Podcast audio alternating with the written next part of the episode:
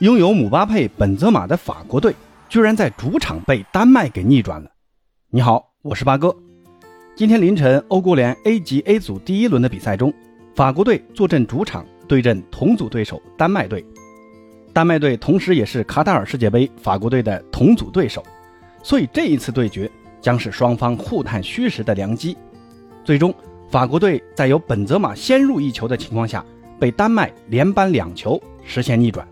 最终，丹麦人在法国队的主场收获三分，而姆巴佩则是在上半场快结束时，无任何对抗的情况下受伤离场。这刚刚续约，姆巴佩就受伤了，不知道这次的伤情到底会有多大的影响。那本期节目就和朋友们聊一聊，姆巴佩和本泽马的法国队怎么就被逆转了呢？本场比赛，法国队几乎是全主力上阵，姆巴佩、本泽马和格列兹曼联袂出战。而中场则是由坎特和当下最火热的中场转会目标琼阿梅尼搭档，而丹麦队则是迎来了去年欧洲杯上突然倒地的埃里克森的回归。从纸面实力上来看，丹麦队呢是大大逊色于法国队的，但实际上啊，丹麦人从开场第四分钟就对洛里把守的大门发起了攻击。当时丹麦队由多尔贝格在小禁区左侧横传门前，梅勒包抄打门，结果。击中了门柱，错失良机。法国人呢不甘示弱，第九分钟，格里兹曼在大禁区外势大力沉的远射敲山震虎，但被门将小施梅切尔没收了。很快到了第十五分钟，法国队率先破门，姆巴佩吸引大批的防守球员的注意后送出直塞，本泽马接球就打，皮球穿过小施梅切尔的食指关，但很可惜越位在先被判无效了。那这个球啊，本泽马跑的是急了点啊。应该再等一等的。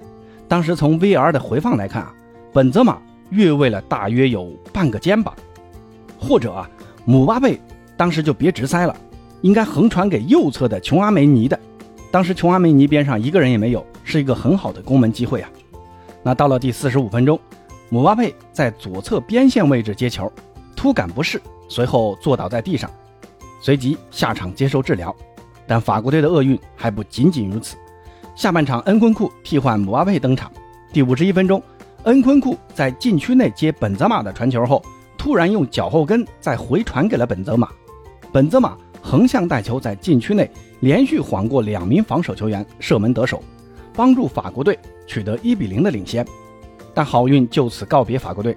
第六十一分钟，后防大将瓦拉内同样在一次无身体对抗的情况下受伤离场，萨里巴临危受命。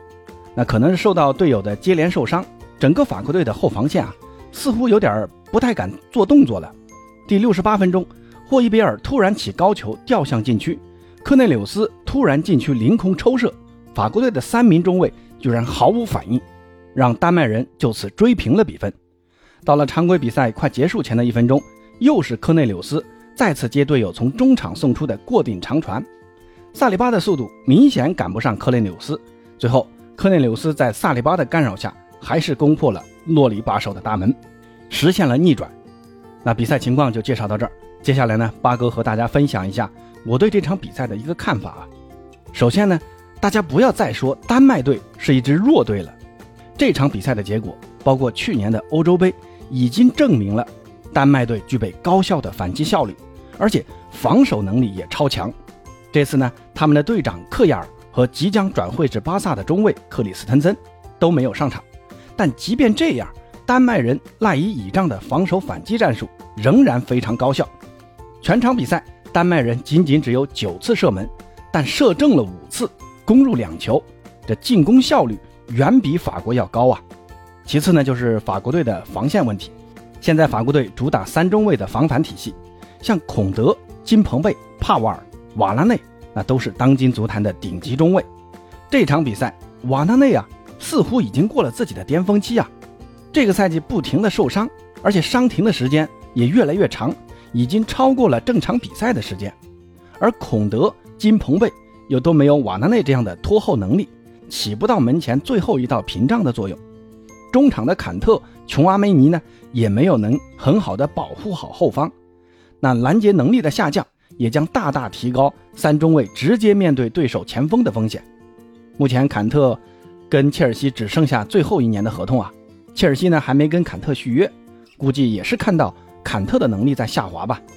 而琼阿梅尼毕竟还年轻，在经验这一块还有待提高。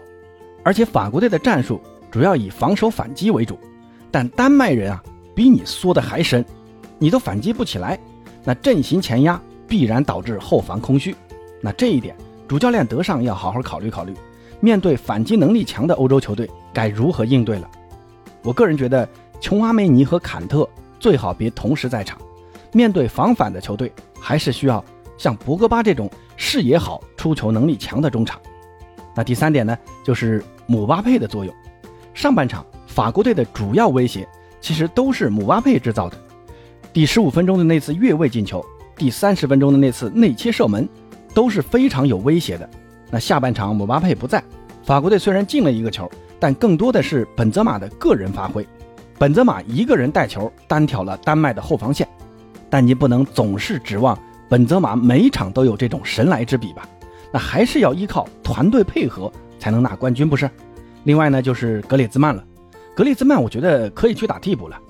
作为埋伏在本泽马和姆巴佩身后的影锋，如果没有梅西那样的传球能力，那就要求你有出色的跑动能力。现在格里兹曼跑是能跑啊，但总感觉没有以前那种跑到位、比较灵动的那种感觉了。法国队的进攻也似乎就看不到格子的身影，都跑得没影儿了。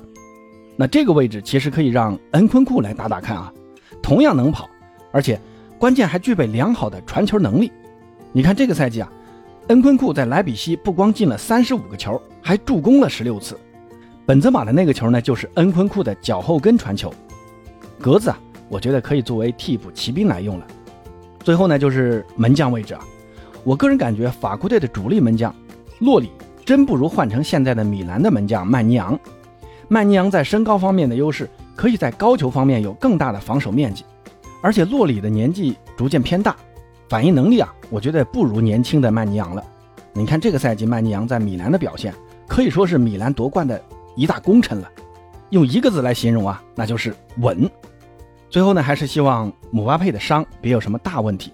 这种无对抗的受伤啊，还是挺奇怪的啊。这让我想起了以前大罗那次在国米的伤愈复出啊，也是跑着跑着在无对抗的情况下受伤的。这肌肉伤还是太危险了。希望姆巴佩能健健康康的，让广大法国队的球迷能在卡塔尔看到最强法国队。那最后，朋友们对于这次法国队的被逆转。和世界杯上法国队的前景是怎么看的呢？欢迎在评论区留言告诉八哥，咱们下期再见。